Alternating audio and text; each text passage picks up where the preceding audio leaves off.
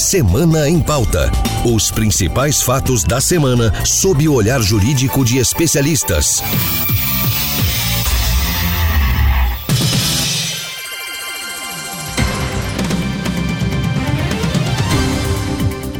Olá, eu sou Marcela Luiz e você acompanha agora o podcast Semana em Pauta, com análise jurídica do principal fato da semana. Temos acompanhado nos últimos dias os impactos causados pelas fortes chuvas em várias regiões do país. No sul da Bahia, tivemos barragens rompidas, pontes submersas, estradas desmoronadas, mortes e pessoas desabrigadas. Em pouco mais de uma semana de chuvas intensas, a força da correnteza arrastou tudo o que havia pela frente em várias cidades do estado baiano, nesta que vem sendo considerada a pior enchente dos últimos 35 anos.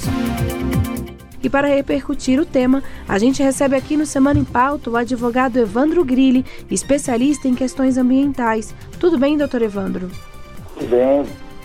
Como vão vocês, nossos ouvintes? Prazer falar com vocês e com, com todos da rádio. Na outra linha, lembrando que nossas entrevistas são feitas por telefone por causa da pandemia, tenho o Dr. Benny Sasberg, professor titular de Planejamento Urbano. Tudo bem, doutor Benny? Tudo bem, Marcela? É um prazer contribuir com esse debate. E para me ajudar a conduzir esse bate-papo, vou contar com a participação de Pedro Scartesini, editor do Giro pelos Tribunais e de outros programas da Rádio Justiça. Tudo bem, Pedro? Oi, Marcela, tudo bem? E sejam bem-vindos o Dr. Evandro e Dr. Beni. Antes de a gente começar nossa conversa, convido vocês a ouvirem a reportagem de Rafael Braga sobre os impactos causados pelas chuvas nos últimos dias. Vamos ouvir. As tempestades que atingiram o sul da Bahia e o norte de Minas deixaram mortos e milhares de pessoas desabrigadas ou desalojadas desde a semana passada. Segundo a Defesa Civil da Bahia, mais de 50 cidades entraram em situação de emergência no estado, com 200 mil pessoas afetadas. Entre os municípios mais prejudicados estão Anagé, Camacã, Canavieiras, Guaratinga, Ibicuí, Itabela, Itacaré, Jucuruçu, Teixeira de Freitas e Vereda. No extremo sul da Bahia, as chuvas chegaram a gerar 500 milímetros de água. Em Minas Gerais, os municípios mais afetados estão na região do Vale do Jequitinhonha. Cidades inteiras ficaram submersas, pontes caíram e estradas foram interrompidas por desmoronamentos. Em alguns lugares, tanto de Minas quanto da Bahia, foi tanta água que algumas comunidades ficaram isoladas e pessoas necessitaram de resgates aéreos. Nos últimos dias, os serviços essenciais de água e de energia elétrica começaram a ser reestabelecidos em algumas cidades. Mas, embora tenham diminuído, segundo o Instituto Clima Tempo, há previsão de mais chuvas acima da média para Bahia, Minas e outros estados brasileiros nas semanas que antecedem o Natal e o Ano Novo. Rádio Justiça de Brasília, Rafael Braga. Ouvimos aí na reportagem, doutor Beni, que as chuvas intensas no sul da Bahia e no norte de Minas Gerais provocaram mortes, além de feridos e desabrigados. Diante da situação que se repete ano após ano, fica o questionamento: é uma tragédia que poderia ter sido evitada? Eu penso que essa tragédia poderia, ao menos, ter sido amenizada se os municípios que sofreram a tragédia tivessem respeitado é, o que determina a legislação federal. No Brasil, a Lei 10.257, conhecida como Estatuto da Cidade, obriga os municípios com mais de 20 mil habitantes a terem o seu plano diretor municipal, que define todas as formas de ocupação do território do município, as áreas urbanas e rurais. E o principal elemento que define a ocupação do território municipal é exatamente ocupar as áreas que são adequadas às atividades humanas e não ocupar as áreas que não são adequadas às atividades humanas, especialmente aquelas sujeitas a situações de risco, desabamento, deslizamento, é, alagamento. Então, quando os municípios possuem o seu plano diretor municipal, respeitam a legislação municipal, definem as áreas que devem ser objeto de uma ocupação e aquelas que devem ser objeto de cuidados especiais, exatamente porque são sujeitas a riscos como esses dessas tragédias de alagamento isso é uma espécie de morte anunciada, porque todo final de ano e todo começo de ano nós temos a intensificação da pluviometria. Então, eu penso que se os municípios tivessem o seu planejamento em dia, com fiscalização, com a ocupação adequada de todo o seu território, eu penso que essa tragédia poderia, no mínimo, ter sido minimizada. Bom, e quais as medidas, doutor Beni, que as autoridades públicas precisam tomar diante de situações como essa, vivenciada pela população baiana? É, veja bem, vou aqui lembrar aqui o, o, o famoso episódio do, do, terremoto de 1755 em Lisboa, né? Quando o, rei perguntou ao general, e agora o que fazer depois do terremoto? O general disse, é sepultar os mortos e cuidar dos vivos. Então, em primeiro lugar, é preciso cuidar dos vivos, cuidar da população, é preciso recuperar todo o sistema de drenagem desses municípios, de maneira que a água possa ter escoamento, essa água, esse alagamento, essa água empoçada, esse acúmulo, né, que foi tão terrível, né? Primeiro, então, é preciso recuperar o sistema público de drenagem dos municípios, especialmente as áreas mais atingidas. É preciso é, assegurar condições sanitárias para toda a população, recuperar o saneamento básico, porque senão essa água alagada, empoçada, ela é causadora de mais problemas sanitários ainda. Então é recuperar o sistema de drenagem, recuperar o saneamento básico, cuidar com urgência e emergência da população sobrevivente. As famílias que perderam parentes em decorrência das enchentes, doutor Evandro, elas podem recorrer ao judiciário para tentar algum tipo de indenização? Olha, é, o acesso ao judiciário, é, qualquer um pode demandar, né? Não tem impedimento algum. Agora a gente precisa fazer uma análise do que diz efetivamente a jurisprudência nesses casos, né? A própria matéria que a gente ouviu antes de começar o debate diz aí que foi a maior chuva dos últimos 35 anos, com índice pluviométrico aí de 500 milímetros, né? Então, muito provavelmente muito acima do normal, né?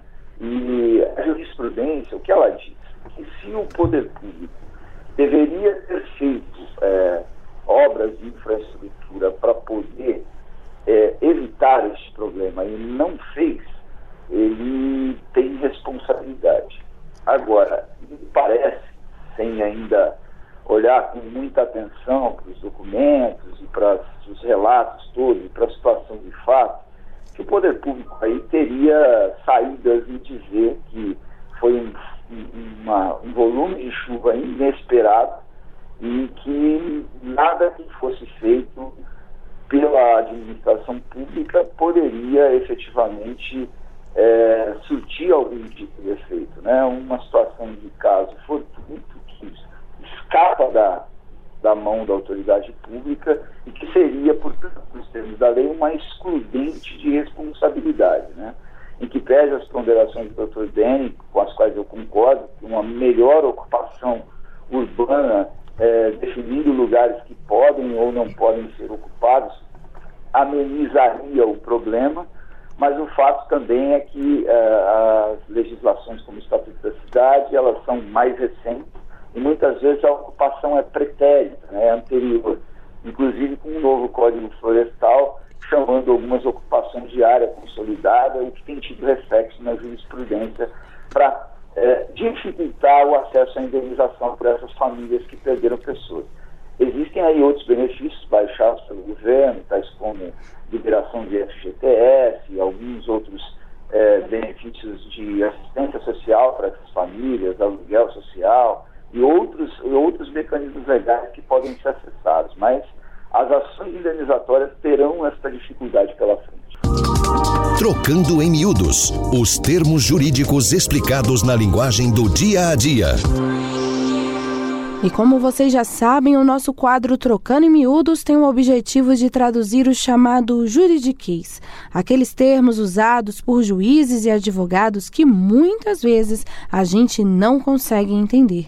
Eu percebi que o doutor Evandro usou há pouco a expressão caso fortuito. Vamos ouvir. Um volume de chuva inesperado e que nada que fosse feito pela administração pública poderia efetivamente surtir algum tipo de efeito. Né? Uma situação de caso fortuito para explicar melhor aos nossos ouvintes, eu gostaria de pedir agora a ajuda da consultora jurídica da Rádio Justiça, doutora Thais Faria. Doutora, qual o significado da expressão caso fortuito? Marcela, caso fortuito pode ser entendido como tudo que está alheio ao comportamento das partes e à vontade delas e que impede o cumprimento de uma obrigação anteriormente é, pactuada. E também é, pode ser considerado um evento totalmente imprevisível, como é o, o caso das chuvas, da pandemia também, da Covid-19. E o caso fortuito, ele exclui a culpa por parte da pessoa que deixa de cumprir um contrato. Então, nesse caso, ela não precisaria pagar é, perdas e danos. E o contrato, ele é, é repactuado diante dessa situação de caso fortuito ou motivo de força maior que impede, de certa forma, o responsável pelo inadimplemento de, de responder por qualquer prejuízo causado. Ótimo, muito obrigada, doutora Thais. Eu que agradeço, Marcela. Trocando em miúdos os termos jurídicos explicados na linguagem do dia a dia.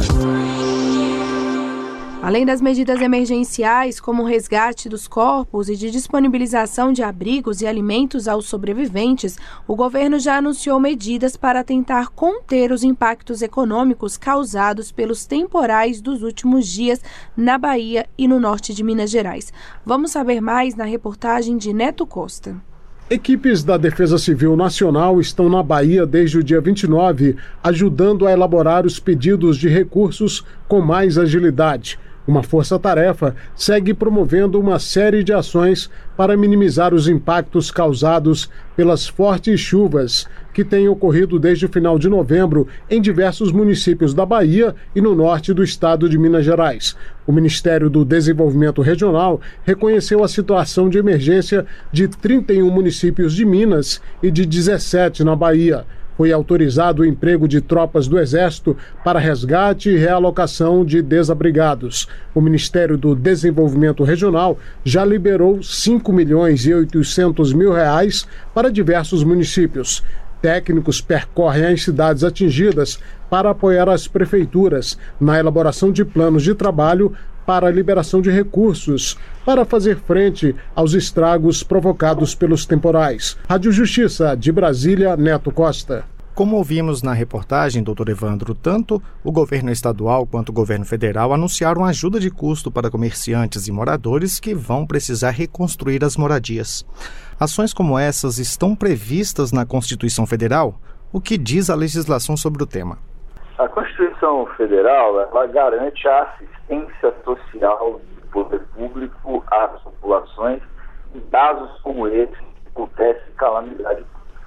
E abaixo da Constituição existe um conjunto de leis federais e estaduais que estabelecem a forma pela qual esses benefícios vão ser entregues a essas populações que são acometidas por, essas, por essas catástrofes é, climáticas, como essa desse tipo. Esse, então, é, é, a estrutura jurídica que temos. Né? A gente já mencionou aqui a, a possibilidade de liberação de saques de FGTS para essas pessoas dessa região, né?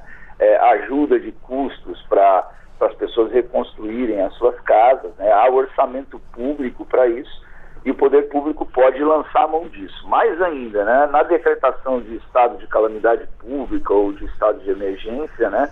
O poder público pode é, lançar mão da contratação de obras públicas independentemente do processo licitatório, né? o que diminui também o, o, o tempo para escolher uma empresa ou um prestador de serviço público que vai assumir aquela obra para recuperar o ambiente urbano que foi totalmente afetado. Bom, doutor Evandro, o senhor estava falando aí da, é, da situação de emergência, né? E as medidas emergenciais, é, que estão sendo tomadas por esses municípios que foram afetados pelas chuvas, essas medidas também valem para as aldeias indígenas que foram, é, que também estão sofrendo com os desastres dos alagamentos e das enchentes? As normas valem tanto para as populações indígenas quanto, quanto para as populações não indígenas. Elas valem no território desses municípios afetados para todas as pessoas que vivem lá as populações indígenas, indígenas né, elas ainda contam com algum amparo da Fundação Nacional do Índio, que tem orçamento orçamento próprio para atender essas populações em casos de emergência sanitária ou emergência climática ou qualquer tipo de calamidade pública que as acometa. Então, é, é preciso né, que as autoridades ligadas à proteção dos índios se movimentem também para é, usar os recursos do orçamento público que são destinados para isso nessas circunstâncias. Doutor Beni, o rompimento de barragens pode provocar que tipo de abalo estrutural para uma cidade? Olha, a, as experiências que nós vivemos em Brumadinho, por exemplo, e outras no Brasil e no mundo, mostram que rompimentos de barragem podem ser é, de, de extrema gravidade para os municípios, sobretudo quando uh, eles é, é, produzem verdadeiras avalanches de terras, de, de, de, líquidos, de águas sujas, enfim, de dejetos, dejeitos e todo tipo de problemas para os municípios, né? Então, é gravíssimo o rompimento de barragens, né?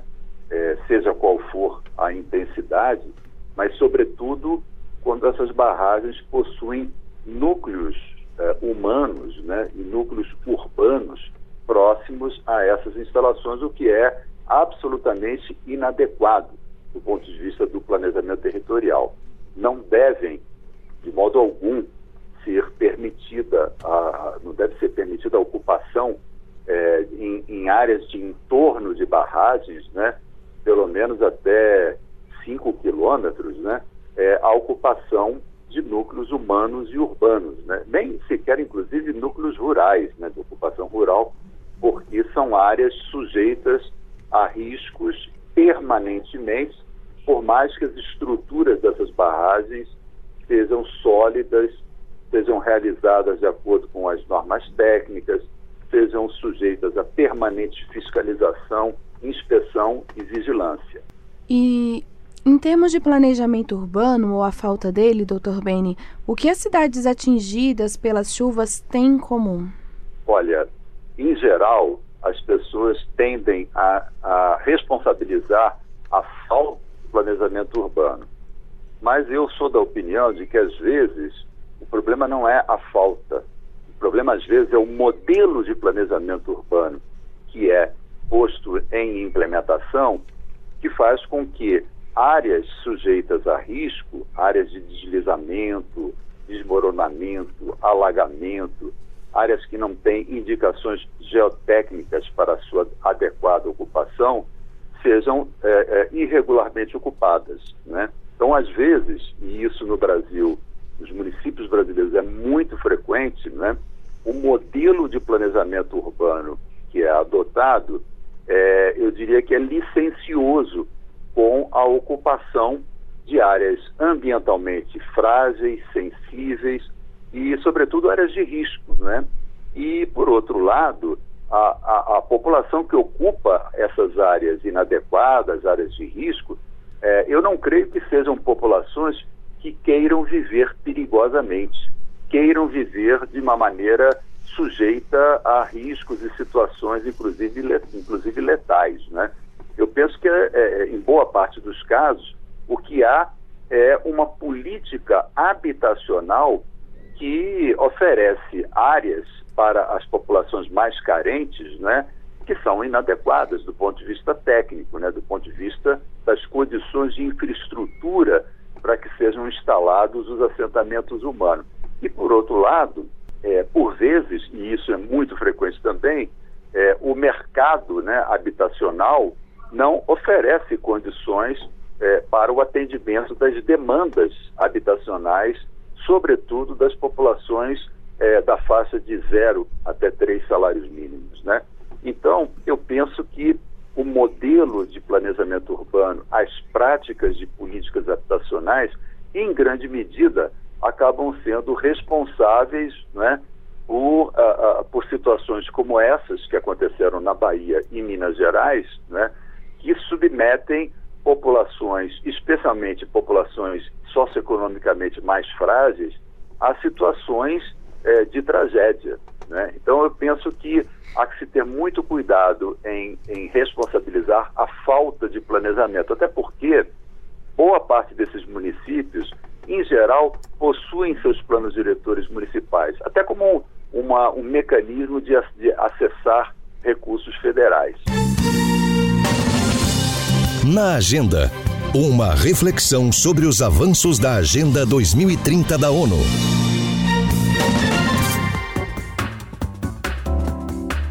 E nós vamos falar agora da Agenda 2030. Ela é um plano das Nações Unidas com metas de desenvolvimento sustentável e, desde o ano passado, uma resolução assinada pelo presidente do Supremo Tribunal Federal, ministro Luiz Fux, determina a aproximação da Corte a essa agenda. Por isso, no fim do nosso programa, a gente sempre faz uma análise do tema debatido no contexto da Agenda 2030. O Objetivo de Desenvolvimento Sustentável de número 11 fala sobre tornar as cidades e os assentamentos humanos inclusivos, seguros, resilientes e sustentáveis. Vamos saber mais na reportagem de Fábio Ruas. A meta 11 da Agenda 2030 prevê aos países das Nações Unidas tornar as cidades e os assentamentos humanos inclusivos, seguros, resilientes e sustentáveis. Uma moradia digna garante segurança, especialmente em períodos chuvosos. Residências precárias em época de fortes chuvas são mais suscetíveis a deslizamentos de terra. O item 1 da Meta 11 prevê até 2030 garantir o acesso de todos à habitação segura, adequada e a preço acessível, e aos serviços básicos e urbanizar as favelas. A Meta 11.3 prega aumentar a urbanização inclusiva e sustentável e as capacidades para o planejamento e gestão de assentamentos humanos participativos, integrados e sustentáveis em todos os países, e no Brasil em todas as unidades da federação. Pesquisa do IBGE de 2010 revelou que 41,4% da população brasileira urbana vive em assentamentos precários, informais ou domicílios inadequados, correndo risco de morte no período de chuvas. A pesquisa revela ainda desequilíbrio entre os estados. Minas Gerais tem o melhor índice, com 23,4% das pessoas em moradias precárias. Já o estado do Amapá apresenta a pior condição neste quesito com 88,5% da população vivendo em residências inadequadas. Rádio Justiça de Brasília, Fábio Ruas. Como ouvimos na reportagem, Dr. Beni, faz parte dos Objetivos de Desenvolvimento Sustentável tornar as cidades lugares seguros e sustentáveis. Diante do cenário que estamos acompanhando na última semana, o Brasil está muito longe de alcançar esse objetivo? Veja bem, é, o Brasil é, possui uma diversidade, uma hetero, heterogeneidade gigantesca, né? talvez tão continental quanto seja o tamanho do nosso território. Nós temos aproximadamente 5.565 municípios, algo em torno disso, né? e não se pode falar, do meu ponto de vista, de uma maneira genérica. O Brasil está ou não está, o Brasil inteiro, porque a desigualdade, a heterogeneidade é muito grande. Né? Se a gente for comparar municípios do sul do país com municípios do centro-oeste, do sudeste, do norte, do nordeste, a desigualdade é muito grande, a heterogeneidade é imensa. Né? Eu diria que há municípios no Brasil, especialmente na região sul e, e sudeste, né, que têm, eu diria, uma condição é, mais avançada do ponto de vista do atendimento da agenda da sustentabilidade, do ponto de vista de políticas públicas que implementam iniciativas né, que tornam os municípios mais resilientes, mais seguros, mais sustentáveis. Né? Mas há, eu diria, um predomínio de municípios, eu diria especialmente no norte do Brasil, onde os municípios são de uma extensão territorial muito grande, né? Da mesma maneira que no centro-oeste também os municípios são de grande extensão territorial, né? É, inclusive, às vezes, um, um é, tem, temos municípios no Brasil que são maiores do que países europeus inteiros. Né? Marabá, por exemplo, no Pará, é um desses casos, é maior do que talvez o território da Holanda ou da Bélgica. Né? Mas, enfim, as condições do ponto de vista da sustentabilidade são muito diversas no território brasileiro. Eu penso que, do ponto de vista é, das políticas públicas federais, o Brasil ainda tem um longo percurso a percorrer do ponto de vista de preparar melhor, instrumentalizar melhor, capacitar melhor os municípios brasileiros para que nós tenhamos um grau de sustentabilidade maior, para que nós aproximemos a realidade municipal brasileira dos objetivos né, da agenda, que, sobretudo o número 11, esse de cidades resilientes, cidades seguras, etc. Temos um longo caminho a percorrer em termos de um suporte de políticas públicas ambientais, urbanas, territoriais, de modo geral, para que os municípios brasileiros estejam efetivamente preparados para enfrentar a agenda da sustentabilidade ao longo do século, do século XXI e especialmente, eu diria, na década de 20, porque nós já estamos assistindo no mundo inteiro, por conta dos efeitos do aquecimento global, nós estamos assistindo situações é, de extremos severos, né? Então, é, temporais, furacões. Agora mesmo estamos assistindo nos Estados Unidos, esse que pegou o, o estado de Kentucky, né? Que causou uma tragédia de proporções gigantescas, né? Então, por conta é, de toda a temática ambiental, por, por conta do aquecimento global, uh, nós temos, um, um, na década de, de 20 do século 21, um grande desafio para capacitar os municípios brasileiros para enfrentar o tema e a agenda da sustentabilidade. Doutor Evandro, de que forma o Poder Judiciário pode contribuir para o cumprimento do ODS 11, que fala sobre tornar as cidades mais seguras? Olha, o Poder Judiciário é um importante poder da República, garantidor do Estado Democrático de Direito e dos bens que estão previstos na Constituição. O meio ambiente ecologicamente equilibrado, a sadia qualidade de vida e a sustentabilidade estão lá no artigo 225. Então, é um tema efetivamente que o Supremo Tribunal Federal tem legitimidade constitucional para tutelar e decidir. Agora, a gente precisa lembrar que o Supremo, o Supremo Tribunal Federal, o Poder Judiciário, de uma forma geral, ele só age na medida em que ele é provocado. Né? Isso é um princípio do Estado Democrático de Direito. O Judiciário não pode, sozinho, tomar medidas sem que alguém tenha pedido, solicitado, requerido. É, a gente tem que lembrar também que essas, essas, esses objetivos estabelecidos internacionalmente, eles são é, formulados através de tratados internacionais, que só se tornam norma jurídica interna no Brasil à medida em que o Poder Executivo e o Poder Legislativo atuam no sentido de aprovar e internalizar estas normas. A partir daí, elas passam a ser lei é, de observância obrigatória no território brasileiro. E é, isso, eventualmente, vai se somando a uma série de outras legislações que estão aí para garantir a efetividade do cumprimento do artigo 225 da Constituição Federal que busca garantir às futuras gerações um ambiente ecologicamente equilibrado. Infelizmente, o nosso programa está chegando ao fim, mas semana que vem tem mais fatos importantes. Portanto, já temos um novo encontro marcado aqui no Semana em Pauta. Eu sou Marcela Luiz e quero agradecer a participação do advogado Evandro Grilli, especialista em questões ambientais. Muito obrigada, doutor Evandro. Eu é que agradeço, fico sempre à disposição de vocês. Um abraço a todos aí do estúdio, ao Dr. Beni e aos nossos ouvintes. Meus agradecimentos também ao, ao Dr. Beni Sisberg, professor titular de Planejamento Urbano. Muito obrigada, Dr. Beni.